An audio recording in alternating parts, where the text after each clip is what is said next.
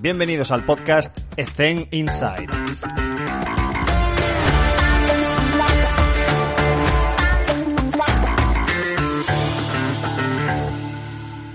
Muy buenas chicos. Hoy entro antes de la entrevista para comentaros una cosa.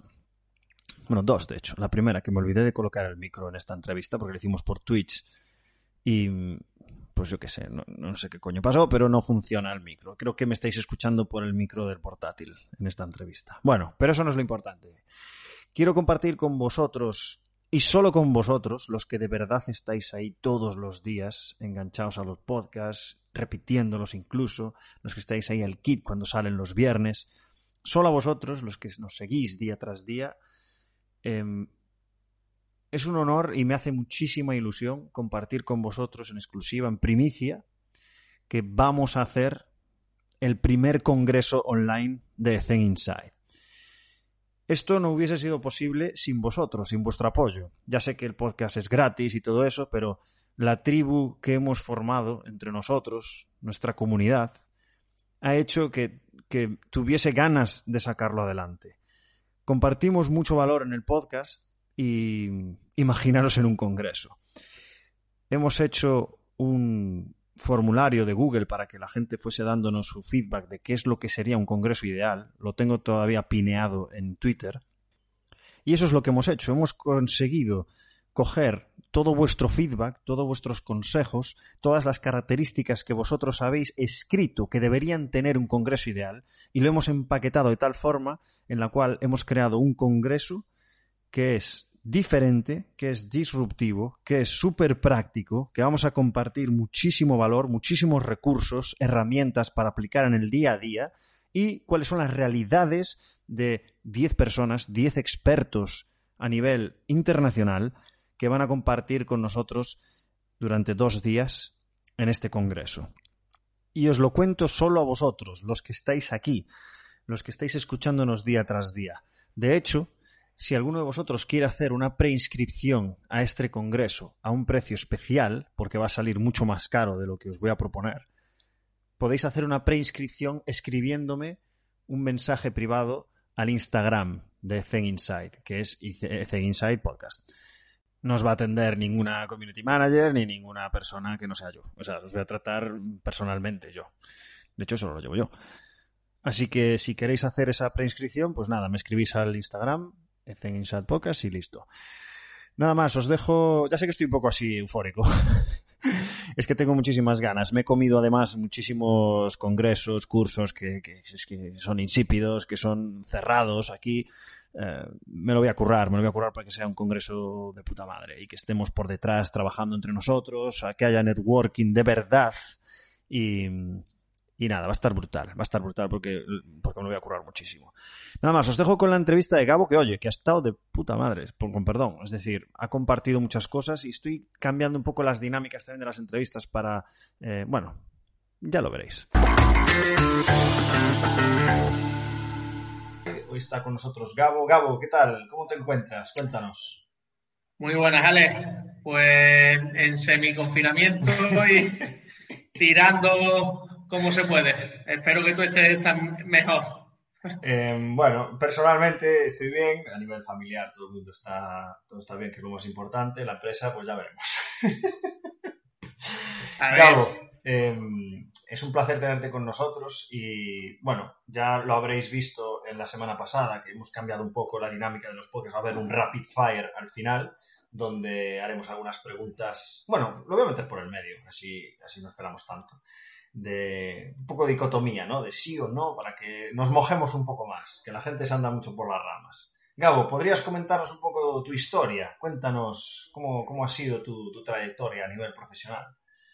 Bueno, yo tengo 25 años, eh, soy gaditano, aquí en Cádiz la verdad que el tema del baloncesto no es muy eh, mayoritario, pero vamos, como nada, al final en, Cádiz, por desgracia, el tema laboral está fatal y el baloncesto no, no es una excepción. Decidí estudiar ciencias del deporte eh, en la universidad aquí eh, por, lo mismo, porque soy un apasionado del baloncesto y creía que estudiando eh, educación física mejoraría mis conocimientos sobre el juego, sobre cómo conseguir optimizar a los jugadores, etcétera, etcétera. Y ya luego, una vez que acabé la carrera, decidí irme a Cataluña porque sí que es verdad que creo, o siempre he tenido ese anhelo de, estar en Barcelona porque para mí es una de las grandes cunas del, baloncesto a todos los niveles, no solo a nivel profesional, sino a nivel formativo. Y grandes de los referentes que tengo como entrenadores eh, se, encuentran, se encuentra allí, así que fue una gran oportunidad. Y de esa oportunidad eh, tuve la suerte de conocer a, algunos entrenadores, entre ellos Boris Valibrea, que estaba en Suecia, y él me dio la oportunidad la temporada pasada de ir como ayudante suyo a Suecia. Y esta temporada, bueno, él decidió irse del equipo. Él sé que me recomendó que me diera a mí el equipo y tuve la suerte de estar con, el equipo de primer entrenador hasta que el coronavirus nos ha parado y no sabemos hasta cuándo. Cuéntanos. Eso a grosso modo, Ale. Sí, ¿Quieres que un poco más? Me dice. Con 25 años, pero tienes una trayectoria, o sea, tienes, tienes mucha formación acumulada y, aparte mm, os, os, garantizo que si le seguís por redes sociales es muy activo y divulga contenido de, calidad que seguro que podéis coger, reciclar. Yo lo he hecho personalmente y, cosas muy útiles. Em, Gabo, ¿has estudiado INEF para... CAFID, perdón, grado de ciencia de deporte. ¿Para ser mejor entrenador? O, tu intención es ser preparador físico? Tengo esta duda. No, sí, yo decidí estudiar ciencia del deporte, sí que es verdad que las primeras oportunidades que venían en el club de mi ciudad, etcétera, eran como preparador físico. Sí. Y es obvio que cuando estudio ciencia del deporte, esa rama también me gusta. Pero sinceramente, todo, mi idea genuina y todo lo que he hecho desde entonces es intentar aplicar esos conocimientos como, entrenador. Exacto. Eh, de hecho, por ejemplo, en la carrera eh, intenté estudiar mucho sobre el modelo de periodización táctica de Víctor Frade eh, mm. o de Paco Seirulo cuando estuve en Cataluña, porque creo que eran modelos que a mí me podían, si, si salieran oportunidades como preparador físico y no como entrenador, me podrían dar la oportunidad de sentirme un pelín más entrenador, aunque fuese preparador físico. Pero mi idea siempre ha sido el tema de, ser entrenador porque mi, pasión es el baloncesto y sinceramente el trabajazo que hacéis los preparadores físicos eh, no solo es constancia, sino es, eh, hay un conocimiento y un bagaje detrás que es enorme y, pocas veces se os reconoce dentro de un cuerpo técnico gracias a Dios esto está cambiando conforme van pasando los años, pues se reconoce un poco más la figura. Desde aquí también intentamos eh, em, dar un empujoncito también a nuestro gremio y me gustaría mucho eh, hacer varias preguntas relacionadas con, esto que acabas de comentar, pues que no, es solo, no solo se ha quedado en, el grado, porque también has hecho un máster de alto rendimiento, el, máster RETAN, que también tiene una vinculación directa con la preparación física, aunque también hay mucho de investigación y tal, pero es súper curioso que tú teniendo ese objetivo de, no, no, no, no, yo quiero ser entrenador, pero formarte también en esta rama es, es, o sea, ¿por qué? O sea, la pregunta es ¿por qué no, te has quedado solo en el café, sino que has ido un paso más allá?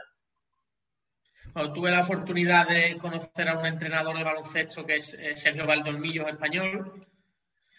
Y, joder, él me hablaba de cómo intentaba aplicar él desde su posición de entrenador, obviamente, en unos eh, hace muchos años, cuando los clubes no tenían acceso a la tecnología que te dan los datos, que, ahora son eh, geniales y en una gran cantidad, pues él decía que él como entrenador le gustaba también llevar la preparación física. Hmm. Creo que ahora en el contexto en el que nos movemos tan, eh, tan profesionalizado en muchos casos, con tantas competiciones, etcétera, eh, esa función es muy difícil para el entrenador, pero sí que es verdad que creo que el entrenador conocer algo sobre eso también le va a beneficiar eh, a la hora de, en primer lugar, de darle importancia a lo que te dice el preparador físico, mm. porque muchas veces parecen dos entes aislados, el entrenador por un lado y el preparador físico por otro, cuando realmente todo se debe manifestar eh, de, forma sinérgica y no solo de boquilla. Mm. Eh, y porque, joder, sinceramente creo que el conocer sobre eso nunca va, va, a echar de más y te va a permitir optimizar el rendimiento deportivo de, de los jugadores y equipos. Al final, el objetivo de la preparación física es ese, uno de los objetivos es ese, pero también del entrenador.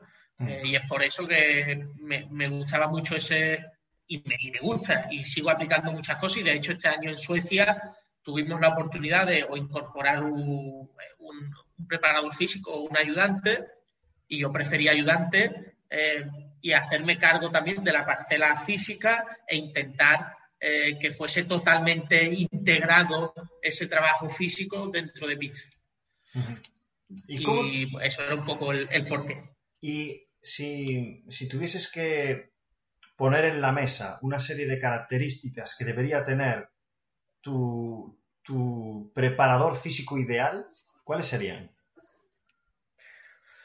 Hay muchas veces que, bueno, es obvio que el tema de conocimiento, eh, constancia, etcétera, se dan por supuesto, eh, pero sinceramente creo que la labor del preparador físico probablemente es el que más horas le dedica a un equipo y horas que nunca tendrán reconocimiento, mm. por, que no tienen reconocimiento por desgracia, pero sí que creo que la habilidad eh, de dinamizar mucho los grupos, creo que dentro de, los deportes de equipo, el preparador físico va a crear una serie de, afinidades con los jugadores que el entrenador nunca llegará.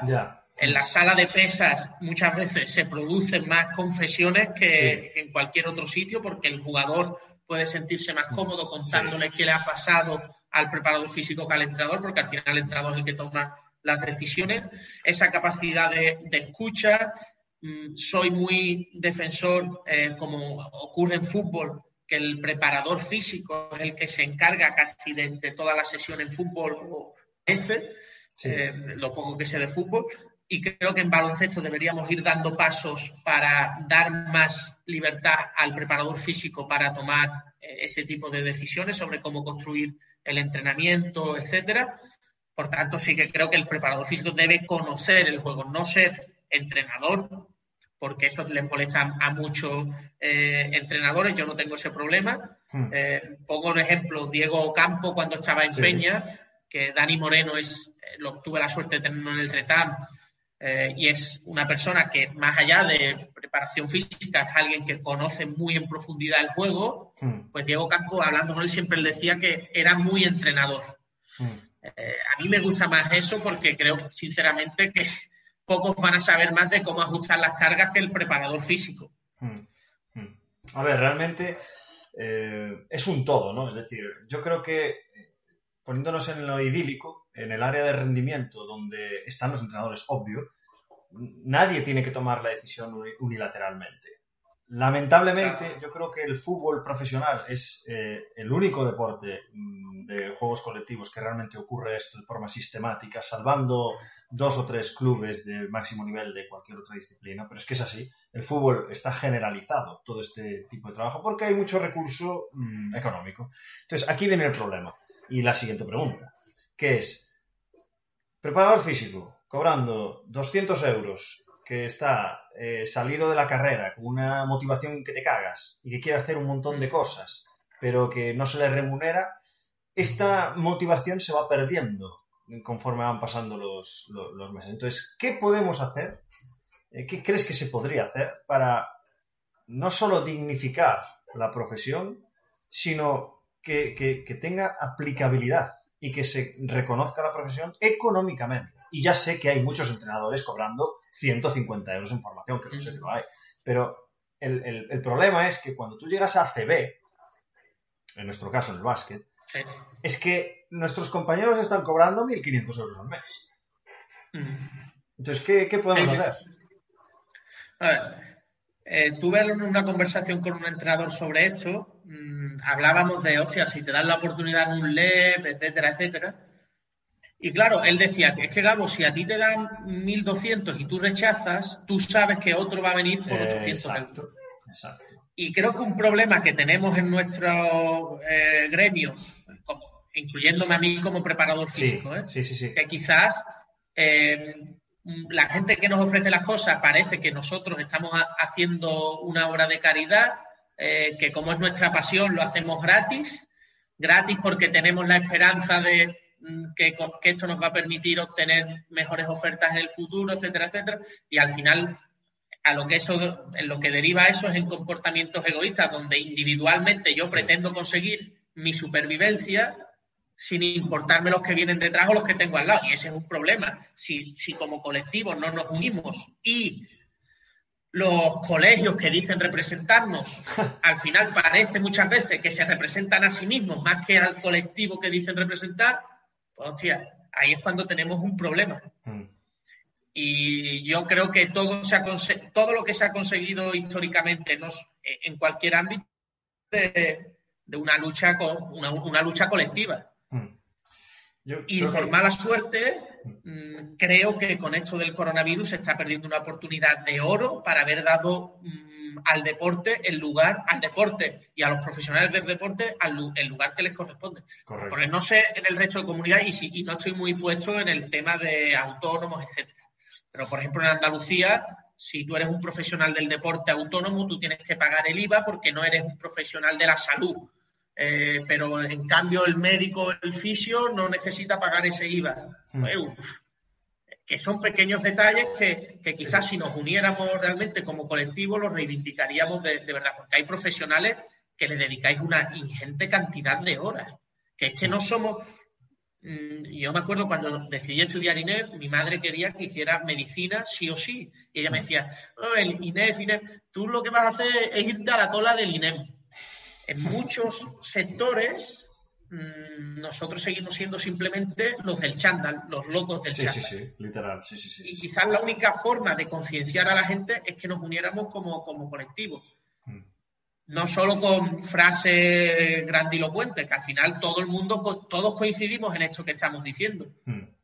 Es, eh, o sea, suscribo todo lo que has dicho. Es decir, mm, no sé si algún día se nos considerará profesión sanitaria, porque sí que es cierto que fisio y nutrición tienen extensión de IVA y nosotros tenemos que pagar ese 21. Pero es que, es que voy más allá. Es que a día de hoy, pongo la tesitura de Galicia, que han tenido otras nuevas medidas restrictivas, eh, una clínica de fisioterapia puede dar pilates y nosotros tenemos que estar cerrados, que somos un, centro de entrenamiento personal. Y no digo nosotros, digo cualquier otro centro de entrenamiento personal, uno por uno, tiene que cerrar, porque, porque meten a todo el mundo en el mismo saco. Entonces, yo no estoy criticando las clínicas de fisio, digo que es totalmente incongruente que tú puedas hacer mm. pilates y yo no puedo hacer entrenamiento personal uno por uno. Es incongruente. Y no es una crítica a los fisios, es una crítica a, quien ha decidido estas medidas. Pero esto es puntual. Eh, creo que bueno, no, sé lo que va a pasar en el futuro, pero no creo que nunca se nos considere sanitarios y que creo que es una buena vía ir por lo educativo. Por eso metieron el nuevo concepto en el argot de educador físico deportivo, para intentar que seamos academias de movimiento y de esa manera no pagar el IVA. Y ser considerado servicio esencial, pues no sé, no sé, la verdad, lo veo, lo veo muy lejano.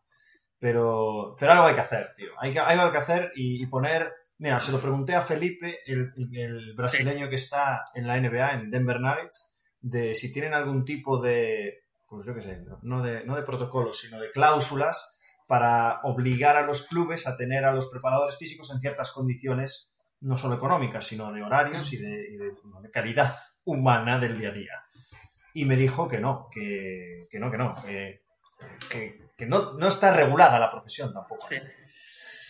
Entonces, yo aporto mi granito de arena desde el podcast intentando que la gente vea, pues como tú has percibido, que, hay muchísimo trabajo detrás y que tenemos una incidencia brutal en el rendimiento de los jugadores, como cualquier otro, pero que, no, se ve a nivel económico. Y es, lo que estamos pidiendo, intentando luchar con ello. Entonces, claro, la desgracia es que sean luchas al final eh, individuales y que todos admiramos, pero hasta que no sea como colectivo nos planteemos, difícilmente pase. Por ejemplo, eh, un caso que quizás eh, simboliza mucho la sociedad en la que vivimos. En ACB creo que los entrenadores tienen un sueldo mínimo, hmm. pero claro, ese sueldo mínimo hay mil formas de, de esquivarlo. Es decir, tu sueldo es 100.000 euros anuales, pero a esto restamos la casa, bla, bla, bla, bla, que al final son menos de, ese, menos de ese mínimo. Hay entrenadores que aceptan y entrenadores que no. Eh, mm. Muchas veces el problema es cuando ciertos sectores aceptan eh, eh, según qué cosas, aunque vayan en contra de, de esa defensa de lo, de lo, de lo común, de lo colectivo, y eso al final sí hace bastante daño, pero es que es muy, es, muy complicado, muy complicado porque al final nos están educando simplemente en competir contra los demás y en, mm. en, intentar llegar, llegar, llegar, llegar a ser el mejor, etcétera, etcétera, y da igual cómo. Y creo que todo mm, se deriva, todo viene por, por esa competitividad eh, mal entendida, desfocada, de intentar quedar por delante del, otro y si hay que hay, y si hay que pisotearlo, lo pisoteamos y no pasa nada. y eso al final nos vuelve individualista, nos vuelve que solo busquemos eh, nuestro propio bien y olvidemos esas luchas colectivas como, como esta. Porque es lo que tú has dicho, es que no estamos en contra del fisio o en contra del nutricionista o en contra del psicólogo o en contra... No, no, no, no, es que no. Nosotros lo que queremos es ese trato porque creemos que nosotros estamos vinculados con la salud, como es obvio. Nosotros no queremos igualar por abajo, nosotros no queremos que a ellos les cobren el 21%. Exacto, exacto. Es una anarquía, tío, es una anarquía, es lo, es lo que hay. Y, creo que Kolev eh, tampoco nos representa, eh, lo digo así, lo digo así, claro. Y creo que durante, ya hablo desde Galicia, se dedican a mm, fomentar cursos propios sobre mm. maneras en las que podemos eh, paliar los efectos de este confinamiento entrecomillado de estas tres semanas. Es, lamentable. Bueno, eh, no me quiero ir por este tema porque me gustaría aprovechar y sacarte jugo de, otras cosas. Eh, Gabo nos ha pasado nos ha pasado varios vídeos de bueno que sirvan un poco de apoyo a lo que a lo que viene a continuación que es pues que nos cuente un poco su metodología y, todo lo que ha estudiado relacionado con nuestro gremio, pues cómo, eh, pues cómo lo has aplicado, lo has intentado aplicar. Cuéntanos un poco, ¿qué, ¿cuál es tu filosofía y tu metodología de trabajo? Yo sí que creo que al final en los deportes de equipo existe una incertidumbre eh, que muchas veces se nos olvida eh, en el entrenamiento. También se nos olvida mm, identificar en qué momento estamos, etapa formativa o etapa eh, de rendimiento, por separarlo, por, por ser reduccionista. Mm. Pero mm, yendo, por ejemplo, al tema de la formación, eh, ahora mismo en los niños de, este, los niños actuales no tienen calle. Todo es mm. videoconsola, ordenadores, etcétera. Por tanto, tienen nuevas necesidades y el, y el deporte empieza a ocupar otro lugar. La calle es insustituible, pero el entrenamiento tiene que dar cabida a ese caos en algún momento, que ese cambio también se debe planificar. Entonces, un poco mi idea eh, es intentar construir un caos organizado a partir de las tareas. En ese caos organizado, eh, el jugador busca las soluciones, nosotros planteamos retos, busca las soluciones y a partir de ahí nosotros orientamos. Creo que es muy importante eh, en esa búsqueda de soluciones que, los chicos tengan claros los objetivos a conseguir. Mm para que ellos mismos se autoevalúen o tengan la capacidad de eh, ayudar al compañero ejerciendo de, por ejemplo, de jugadores espejos, eh, etcétera, etcétera. Pero lo que sí que creo es que todo aparece en el, en el juego de forma eh, sinérgica. Mm. que nada se, entiende descontextualizado y es uno de los grandes problemas que hemos tenido en la metodología de entrenamiento, que era, por un lado era lo físico, por otro lado lo técnico, por otro lado lo táctico y por otro lado lo estratégico. Y, y, ya olvidábamos la parte psicológica, bueno, eso es que el niño estaba loco, que el niño... o que había que motivarlo y ponerle un vídeo antes del partido. Exacto. Eh, creo que en la actualidad estamos dando pasos muy hacia adelante gracias a las ciencias del deporte en cuanto a intentar unir todas las dimensiones del entrenamiento, tratando de focalizar más en un apartado o en otro. Y ese es un poco mi objetivo, como eh, o mi filosofía a la hora de llevar los entrenamientos, es que todo se manifieste, la calidad del baloncesto conjuntamente, pero mm, cada tarea tiene, no sé, eh, uno de los preparadores físicos vinculados con el Barça siempre decía, cada ejercicio tenía, tiene un alma diferente. Hmm. Eh, el alma puede ser condicional y a pesar de que nosotros estemos haciendo ejercicio con toma de decisiones, etcétera, eh, al final ponemos el énfasis en ese apartado condicional. Eh, esto lo que refleja es una filosofía donde todos sean importantes, ese trabajo multidisciplinar real y donde, como tú decías antes, Ale, eh, uno no sea el único que toma todas las decisiones. Obviamente, eh, el entrenador debe ejercer cierto liderazgo, por así decirlo, eh, pero involucrar a todos, creo que esta metodología lo, favorece. Y no involucrar solo en el café antes del entrenamiento donde, ponemos, donde decimos vamos a hacer esto, tal, tal o cual, que pasa muchas veces, sino que realmente se sientan todos, mm, todo el cuerpo técnico partícipe eh, de los objetivos, partícipes de, de los retos de, de, cada, de cada equipo. Pero eso sí, mi, mi objetivo es siempre intentar eh, construir desde, la, desde el propio juego las tareas, el modelo de juego, etc.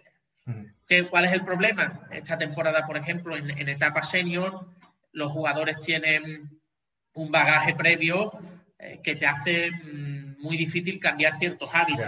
Si los jugadores eh, están acostumbrados mucho al juego de 5 por 0, eh, a situaciones más analíticas, por ejemplo, contraataque de 11 y 5 por 5. Sí. Pues, hostia, cuando tú vas con la idea de cambiarles eso, el entrenador va a depender mucho de si eso les permite ganar o no, por desgracia. Aunque ganar o perder no va a depender exclusivamente de, de, lo que se haga del entrenador o no. Hay miles, hay muchos condicionantes y es la gracia de los deportes de equipo. Mm. Y eso es un poco mm, lo que me he visto esta temporada, eh, de que, por ejemplo, en pretemporada eh, los jugadores como locos con, con las nuevas ideas, con, cómo entrenábamos, eh, que era, era nuevo, etcétera, etcétera. Claro, ganábamos siempre. Entonces dice, hostia, esto no sirve. En el momento que empiezas a perder, ya el jugador se empieza a replantear si lo que ellos solían hacer era bueno y lo que hace el entrenador, que además es más joven que ellos, no es tan bueno. Y así, bueno, un poco la pelea en la que nos tenemos que mover siempre los entrenadores y creo que también los preparadores físicos, pero mm, sinceramente eh, los jugadores y los niños no son tontos y se dan cuenta cuando mentimos. Por tanto, eh, muchos preparadores físicos tienen un método de trabajo en el que ellos creen y si compara el método en España con el método en Serbia que tuve la suerte de ir, pues probablemente sea muy, muy diferente el método cuando se quiere potenciar la parcela física. Hmm. Eh, pero, hostia, todo tiene sus argumentos y en muchas ocasiones eh, yo soy muy defensor del trabajo eh, que vosotros hacéis aquí y muchos de los podcasts que has puesto, Alex, que hablaban de eso. Joder, mm, al final, por ejemplo, en Serbia, mm, en baloncesto, ¿cuántos jugadores siguen saliendo y tienen una población más pequeña que, que Andalucía? Eh, que quizás no hay que demonizar o satanizar, hay que estar actualizado, pero no hay que demonizar los diferentes métodos de, entrenamiento si esos métodos tienen argumentos que los sustentan. Luego, en función de nuestros valores como entrenadores o preparadores físicos, utilizaremos unos u otros, que siempre es obvio que deben tener sustento científico. No sé a ti qué te parece. Estoy, estoy de acuerdo porque para conseguir un mismo resultado eh, hay varios caminos y hay varios métodos y la excelencia, eh, aparte de que tiene un gran componente genético, esto nos lo explicó Jordan Santos, que es un experto en genética, eh, fisiólogo de, País Vasco, que, no demonicemos, como bien dices, métodos de entrenamiento. Pero lo que sí que veo complicado y me gustaría saber tu opinión es las estrategias, herramientas que, que utilizas a lo largo de, pues eso, de la, de la propia sesión. Ya no me voy a, dentro de esta semana, voy a intentar convencer de que vamos a trabajar esto o que vamos a hacer este tipo de defensa contra este rival, sino cuál es tu approach a la hora de convencer a alguien o a, un equipo que no cree del todo en lo que le estás planteando. Pues vas poco a poco, o lo escoges individualmente, o les haces ver por visionado de forma objetiva, pues esto funcionó en este equipo, pues vamos a intentar plantearlo. ¿Cómo lo planteas? Vale. Sí, que es verdad. Yo creo mucho en, lo, objetivo, porque es lo que no te pueden rebatir los, jugadores. Em, leyendo a Víctor Frade sobre la periodización táctica, él defendía que desde el principio había que intentar instaurar ese nuevo método, ese modelo o esa idea de entrenamiento que tú tenías desde el principio, o idea de juego, etcétera. Entonces yo he intentado, por ejemplo, esta temporada, ir desde el principio con esa, con esa, con, mi idea.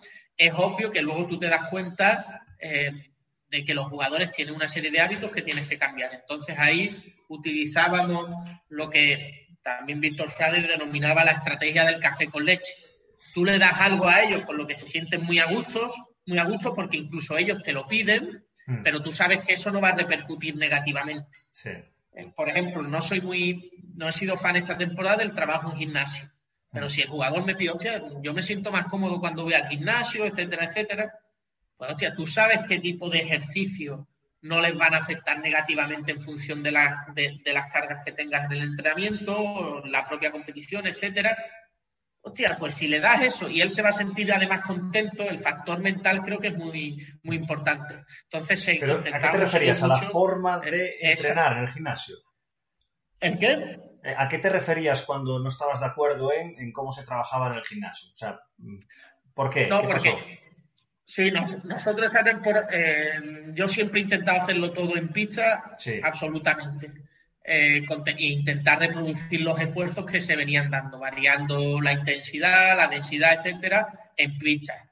Ejercicio de unos contra uno más reducido, eh, tres por tres intentas potenciar cambios de dirección y trabajas más en excéntrico. Es un poco aplicar el tema de, em, de, ese método que se utiliza mucho en fútbol y quizás en baloncesto no tanto. Hmm sí que es verdad que al final te das cuenta que el baloncesto tiene otro tipo de demandas a las, de, a las del fútbol, por supuesto. Eh, también otro terreno, otra superficie donde se juega. Eh, y, mm. y, sin ese trabajo de gimnasio puede ser eh, que el factor preventivo mm, también se vea muy, muy, muy limitado.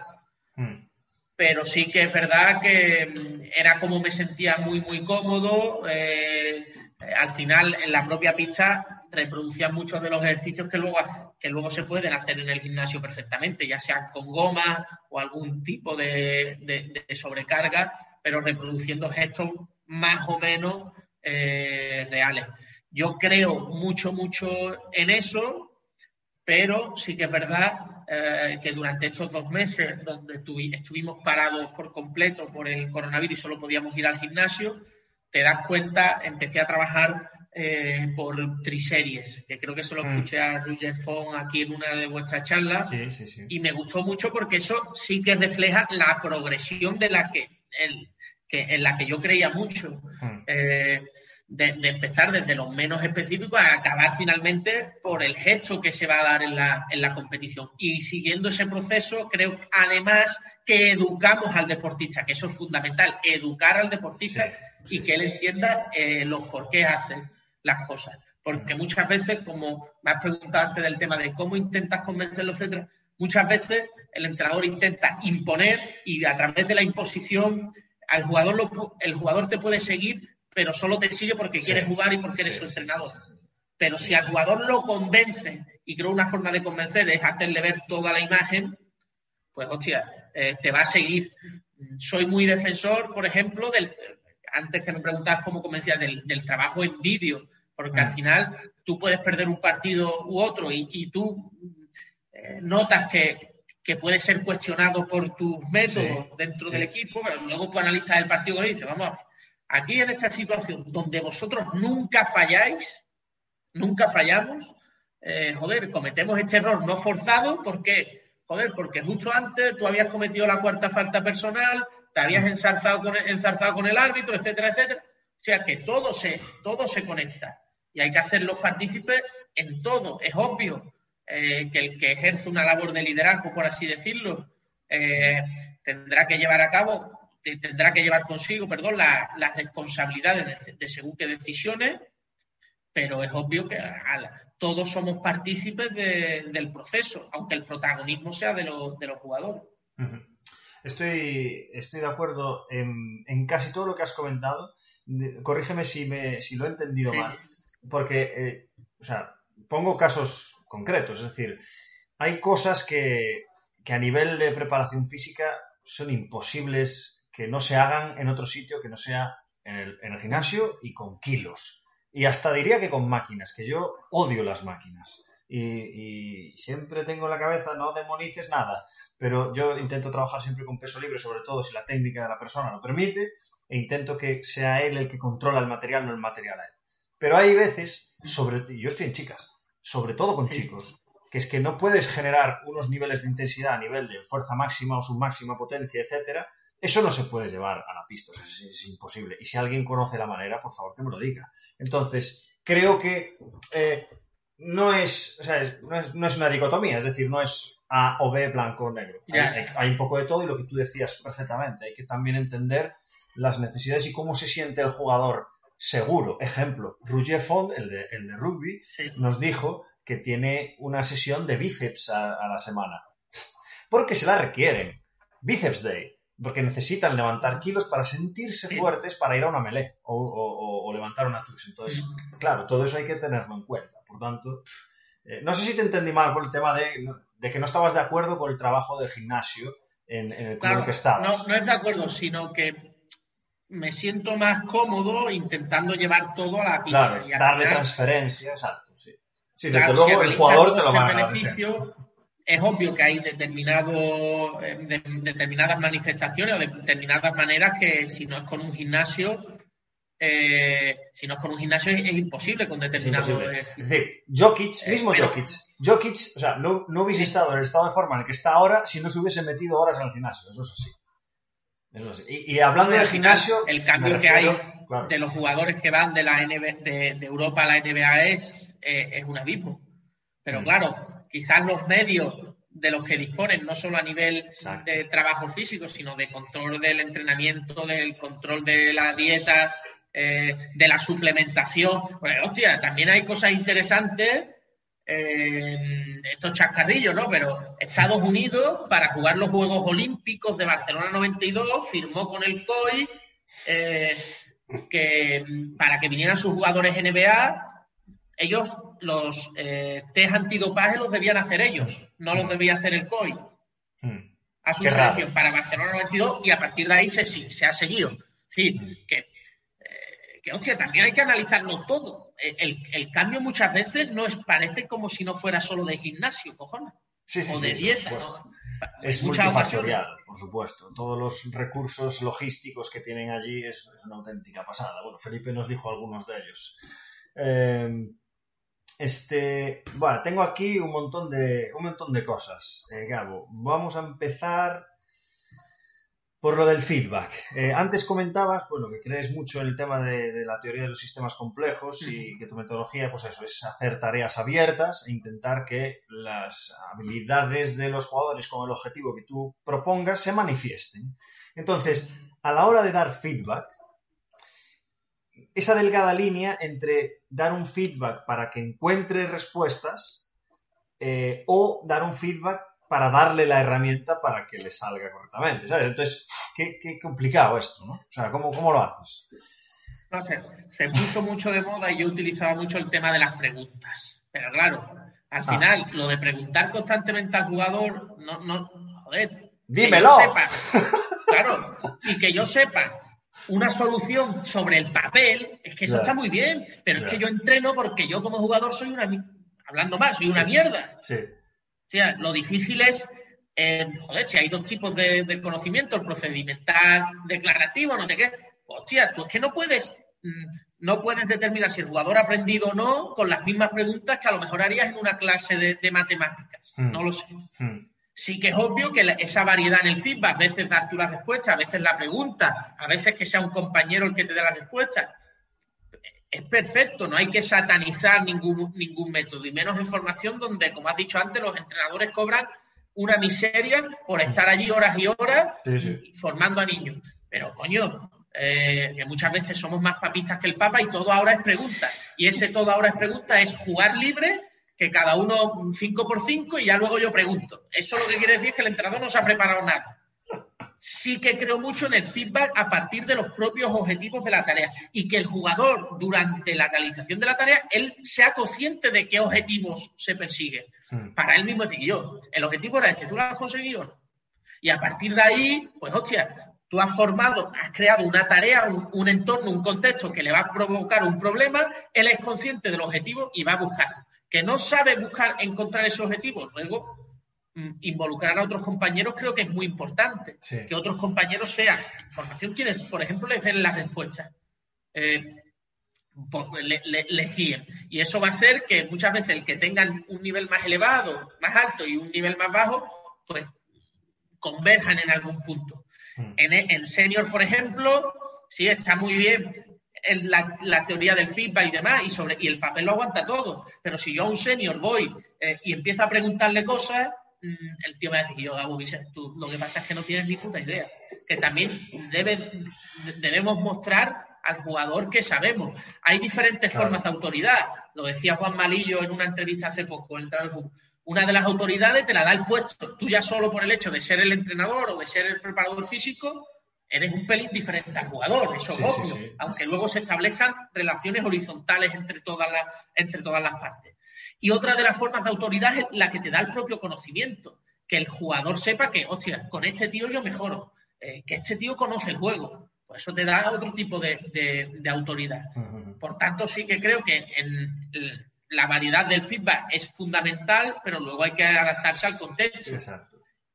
Otro ejemplo, está muy bien que, por ejemplo, yo tengo a Bielsa detrás, que para mí mm. Bielsa es un genio, un ídolo, pero probablemente él utilice unos métodos o unas formas de dirigirse al jugador porque él ya tiene un prestigio que yo no tengo. si yo con 25 años y sin mucha experiencia voy a un jugador y aplico lo, eh, y el método de Mourinho, la forma de dirigirme de Pedro Martínez, de no sé, el jugador dice, yo, chaval, ¿tú con quién eras empatado? Mm. Entonces, bueno, en eso de adaptarte a, a cada contexto, de conocerte a ti mismo.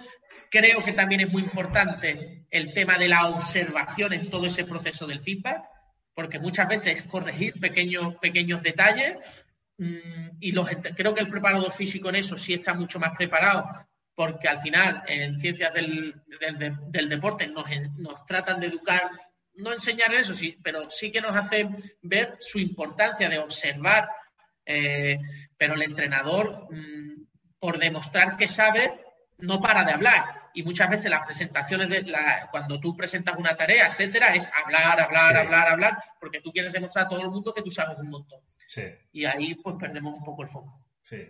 Sí, sí, sí, el tempo motriz baja un montón.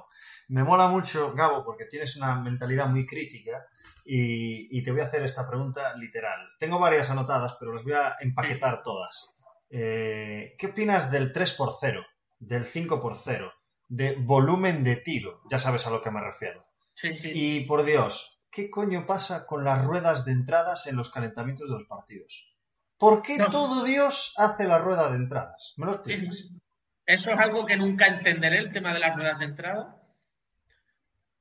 Es decir, ¿hay algo más irreal que eso? Es decir, el calentamiento a nosotros en la carrera, era prepararte para, Voy a, poner, lo que viene después. Mientras, mientras comentas eso, voy a aprovechar para poner el vídeo que nos pasa Gabo de, algunos de sus calentamientos. Y después seguimos, pero continúa, perdona. Por ejemplo, de, hostia, si el calentamiento para lo que te preparas para la competición, para el entrenamiento, etcétera, etcétera, hostia, y todos los, los esfuerzos que se provocan son síntomas de decisiones descontextualizadas, porque una entrada así a dos pasos sin ningún tipo de oposición es totalmente irreal ¿para qué estamos preparando?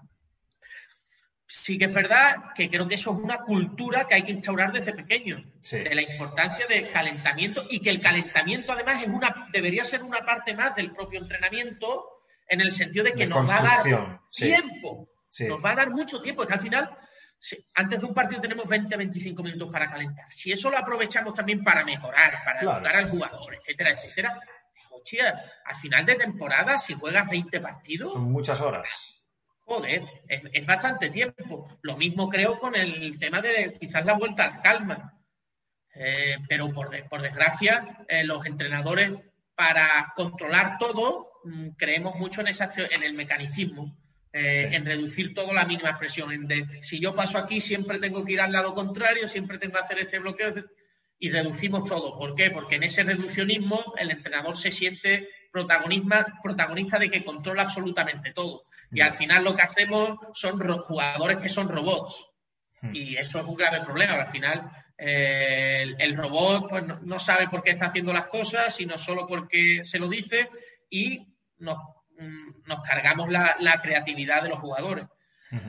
Yo no, he sido defensor nunca del, ejercicio de 3x0, 5x0, de, esas situaciones por cero, volumen de tiro eh, en situaciones totalmente descontextualizadas, de mm. tirar por tirar, etcétera.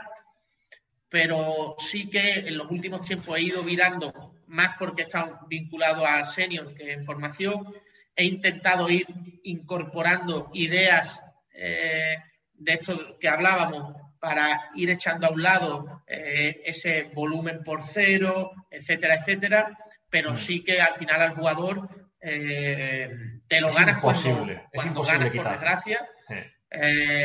y cuando tú quieres instaurar nuevas ideas, tienes que tenerlos tienes que tenerlos contigo siempre.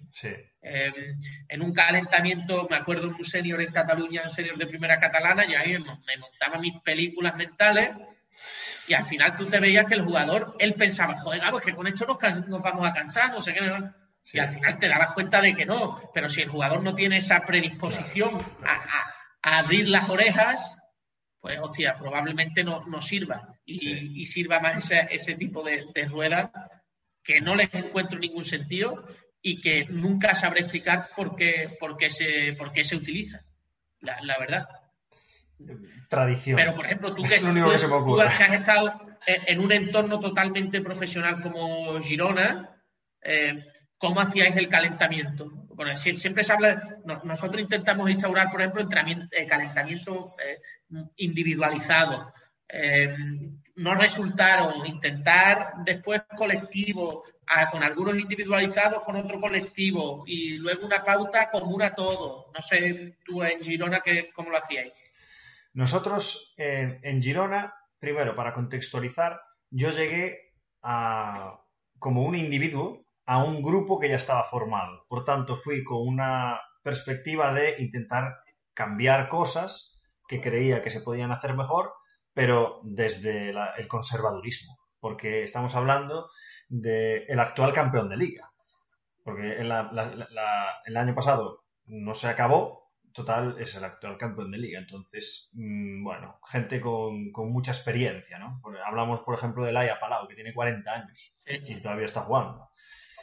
Entonces, mi perspectiva fue esta, ir eh, píldora a píldora, poquito a poco, gotita a gotita, metiendo diferentes cosas. Cada semana una o dos cosas nuevas. Hay cosas que a día de hoy, bueno, ha cambiado mucho la situación porque yo ahora estoy llevando la preparación física a distancia. Con eso te lo digo todo. Eh, pero hasta cuando estaba presencialmente, eh, tratas diferente a las personas. Es decir, a unas jugadoras que son más veteranas, no les cambias los hábitos, o sea, absolutamente nada.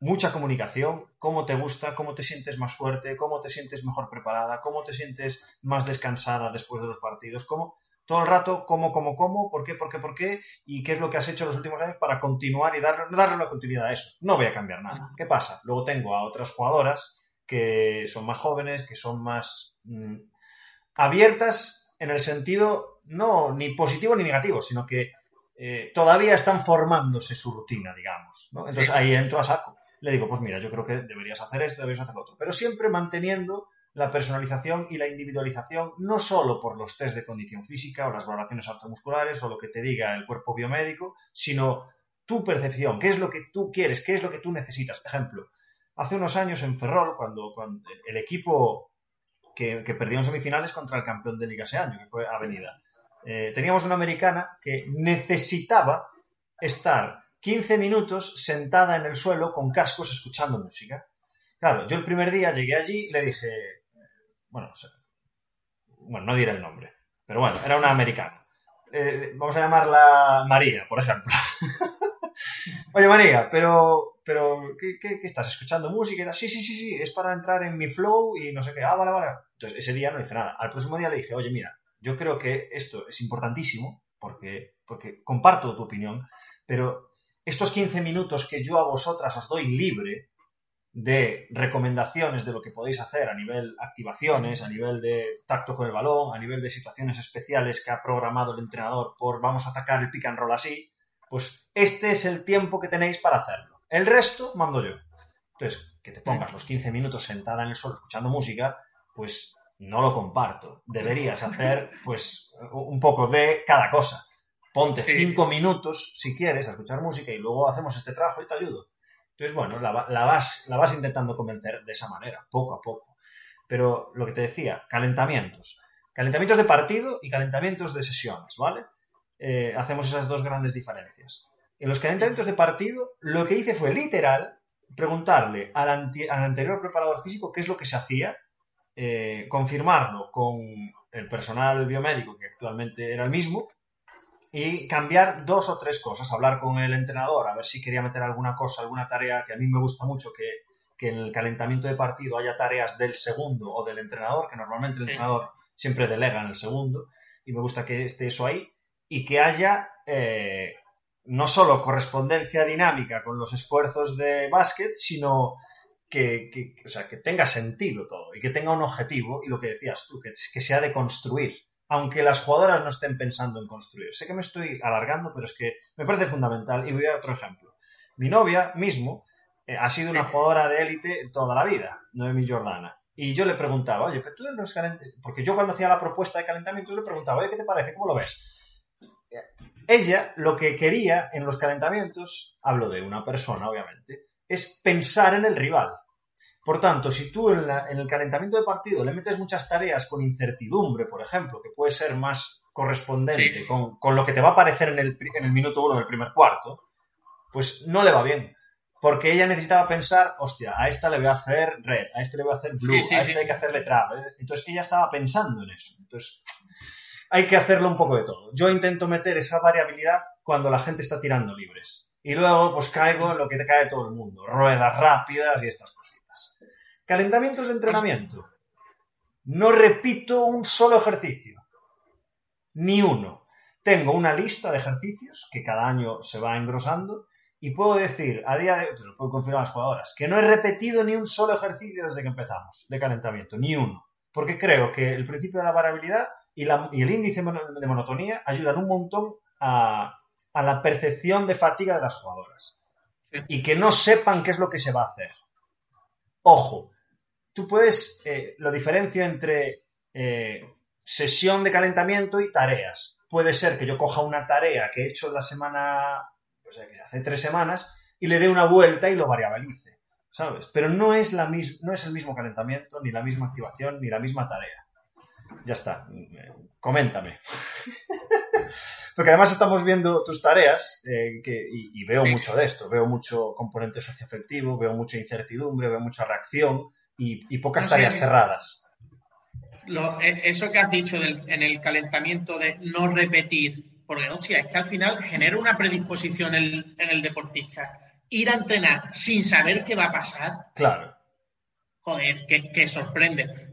Luego el que, ah, el que no defiende eso dice, hombre, pero es que al final pierdes mucho tiempo explicando un ejercicio, no sé qué. Hostia, yo creo que perdemos el tiempo en muchas más tonterías que en cosas como esta. Hmm. Joder, y, ese, y, que, y esa actitud por, por, querer entrenar que te dan este tipo de, tareas, eh, la variabilidad, joder, es que a mí me parece básico mm, y en, en, deportes de equipo donde la cohesión de grupo es un elemento fundamental, eh, muchísimo más.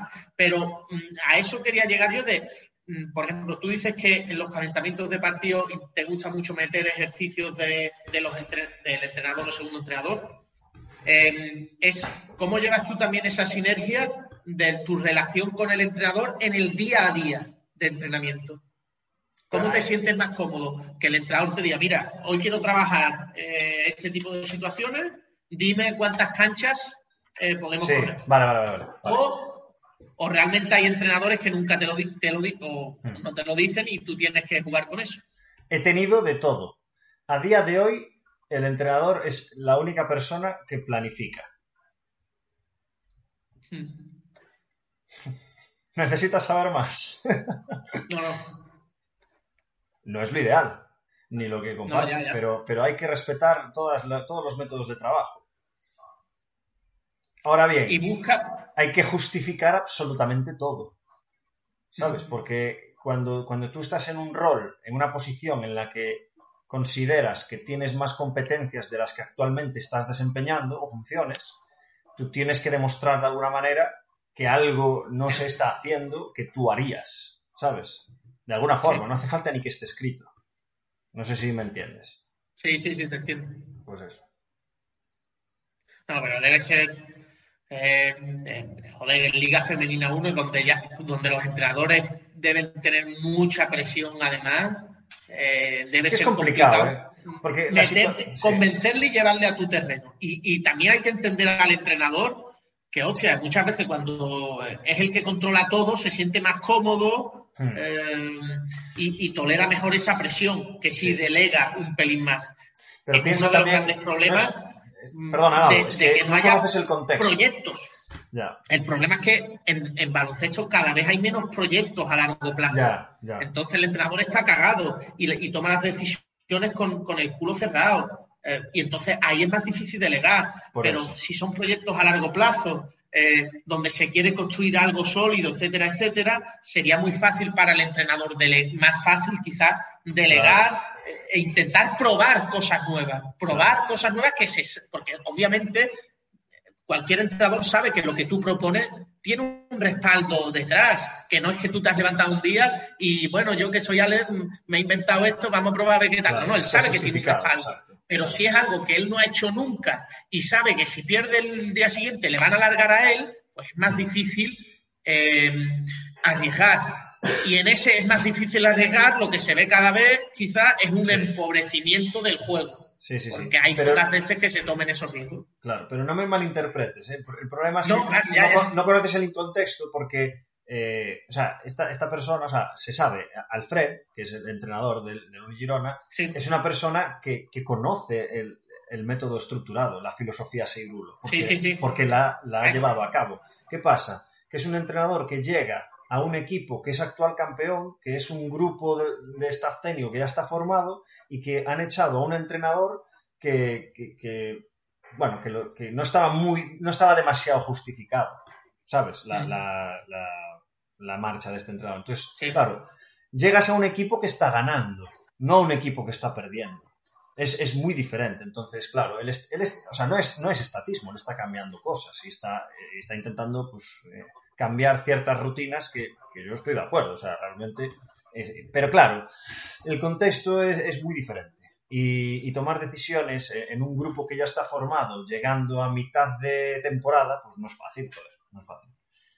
Pero bueno, poco a poco. y además en el, en el contexto que tú dices, además que Eric, el entrenador que tenía, que tenía, joder, hizo historia en Girona también. Al Bueno, claro, con, con, con, eh, la, no, a Casballo no. eh, ¿Cómo se llamaba? Mm, bueno, no me sale el nombre ahora. Bueno, da igual. Que sí, que es, un- que es, un- es una referencia. O sea. Vale, eh, vamos allá. Gabo, tengo aquí el, el, el Rapid Fire este. perfecto.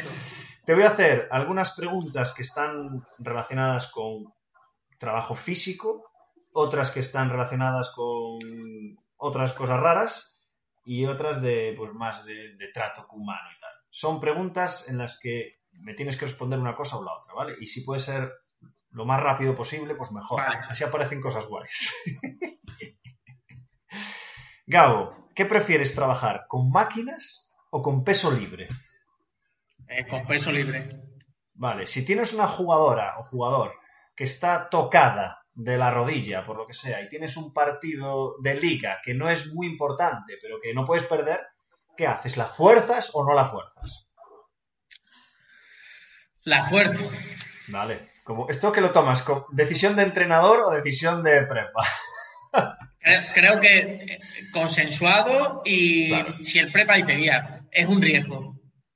Eh, involucraríamos al jugador, pero es que esto es como lo de las preguntas que hablábamos antes. El entrenador cuando pregunta, según cómo pregunta, ya sabe cómo le va a responder el jugador. Exacto. exacto. Si nosotros teníamos el mejor del equipo, se lesionó justo antes de, de empezar la temporada. Y claro, yo estaba un pelín cagado. "Mira, que, que- que sin este, pues llego aquí en nuevo y empezamos a perder aquí todos los partidos. Ya.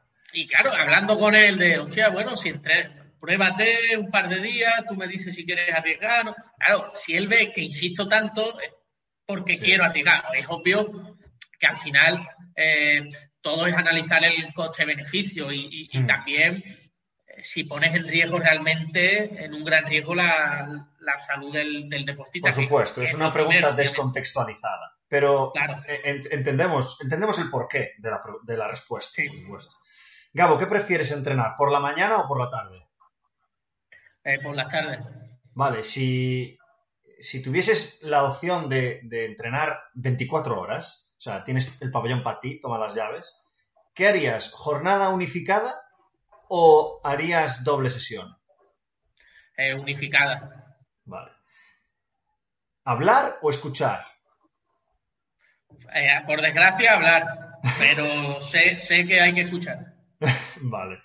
Tienes una competición, acaba la competición, ¿el día siguiente es descanso o es un regenerativo de esto, ya tú sabes? Eh, regenerativo. ¿Series o pelis? Pelis. Dime una. Es que la primera que se me viene a la cabeza Dímela. ¿Cuál es? ¿Cuál es?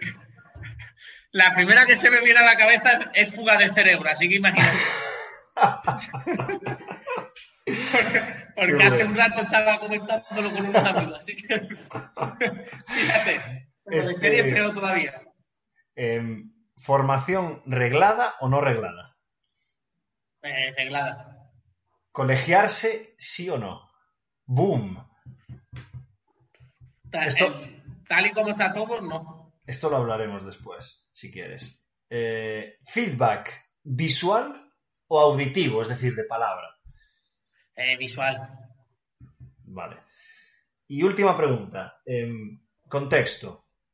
Estás en un equipo que no tiene muchos medios y estás entrenando, pues ponle tres, cuatro días a la semana, una hora y media. ¿Vale?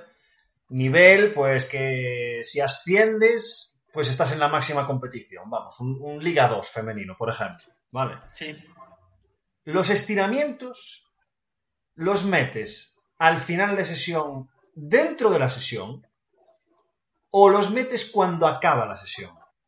Me explico. Tienes hasta las cinco y media. ¿Metes los estiramientos a las cinco y media, cuando se acabó la sesión? ¿O los metes a 55, a 25, perdón? Por, por desgracia, eh, los metería a las, cinco, a las cinco y media, cuando acaba. Pero ese es otro grave problema. Mm, por ejemplo, el tema de los estiramientos también se podría incluso debatir del uso Venga. de estiramientos y demás, pero bueno. mm, hostia, todos los entrenadores en formación, todo tipo, y bueno, y en, y en élite dicen, los estiramientos son fundamentales, la vuelta a la calma es fundamental, bla, bla, bla, pero cuando los niños están haciendo la vuelta a la calma, el entrenador lo que está haciendo es hablando con el entrenador de la pista de al lado. Entonces los niños son niños pero no son tontos y se empiezan a dar cuenta de que eso, no, de que eso es inútil o que el entrenador no le da importancia. Y es un problema. Por eso te digo que muchas veces los entrenadores somos más papistas que el Papa y creemos que esos cinco minutos nos puede dar un plus dentro de pista eh, y al final puede ser todo, todo lo contrario. Hmm. Eh, de, por intentar forzar. Pero dijiste eh, desgraciadamente. Esos cinco minutos no son de calidad. Eh, luego la vuelta, la- el final de la sesión eh, no cubre los objetivos que tenían porque a lo mejor si es un entorno semiprofesional a las cinco y media hay jugadoras que se tienen que ir a trabajar Sí, o X. Claro, Eh, hay que analizarlo todo. claro. Pero dijiste desgraciadamente, es decir, si tuvieses los medios, o sea, imagínate que estás, me viene el Juventud a la cabeza, no sé por qué, quizás porque lo citaste, lo citaste pre-entrevista, creo. Eh, imagínate, estás en el Juventud y sí que tienes medios. ¿Tú acabarías ahí media o les mandarías a menos 10 para que hiciesen la vuelta calma, estrategias de recuperación, bla, bla, bla, bla, bla, bla? Porque todos los entrenadores están hasta el final. No, sí, nosotros, mm, eh, por ejemplo, la temporada pasada eh, acordamos con los jugadores cómo, cómo lo hacíamos. Es decir, nosotros tenemos un bloque de entrenamiento dos horas. ¿Hay consenso en que el bloque de entrenamiento sea eh, elementos solo del juego o que ahí abarquemos todo? Por eso te dije un poco que a mí me gustaba mucho lo de unificarlo, unificar todo el entrenamiento en una, en una sesión. Sí. Y dentro de esa sesión, pues hostia, obviamente hay que dar cabida a las estrategias de recuperación que, que consideren. Vale. Eh, acabando ya, Gabo, dos preguntas, eh, tres preguntas, que son las de siempre. Eh, un error cometido y, la lección aprendida. Y si puede ser sin dar nombres, y, o sea, si se puede comentar pues un poco lo real, o sea, lo que ha ocurrido, la experiencia, pues mejor. Pero si no, da igual, ¿eh? Lo que quieras. Mm, Por ejemplo, esta temporada a la hora de, de asignar roles un poco, eh, cuando hay que decidir quién es el capitán, Eh, quizás yo me dejé, me dejé llevar por, por quién era el, más destacado del equipo, porque, porque a pesar de que todos coincidimos que la figura del capitán es importante, etcétera, etcétera, yo siempre pensaba de, bueno, es importante, pero no tanto. Y si al final es el bueno, el capitán, todo el mundo lo va a respetar. Durante la temporada aparecen muchos problemas y el capitán es un líder más.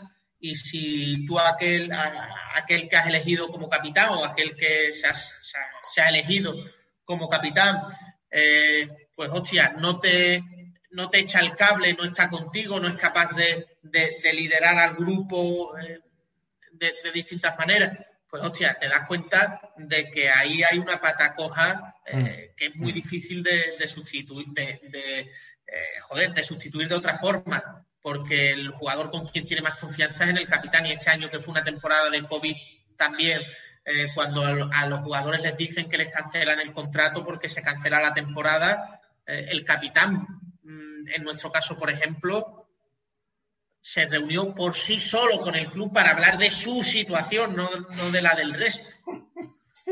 Eh, pues, hostia, son detalles que tú dices, hostia, al final era muy es muy difícil construir un equipo si tampoco tienes claro desde la observación como entrenador quiénes son los que ejercen los diferentes tipos de liderazgo en un, en un equipo.